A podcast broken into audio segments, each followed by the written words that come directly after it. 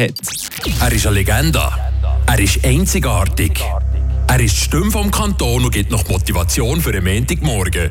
Der Köbulüde auf Radio FR. Ja, Übermut ist schon ein bisschen ein, ein Wort, das man in Angriff muss nehmen muss. Und wenn ich übermütig komme, dann nehme ich eine Keramikplatte, 60 auf 60 cm, und lege sie am Boden.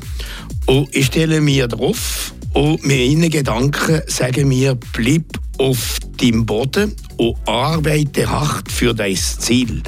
Also Bodenständigkeit bleiben. Und ich glaube, das ist so die Idee, die ich könnte geben man sagen wir, obermütig kommen oder äh, dass man schon alles erreicht hat, also, also 60 mal 60 Keramikplatte am Boden zu tun und dann richtig drauf zu stehen.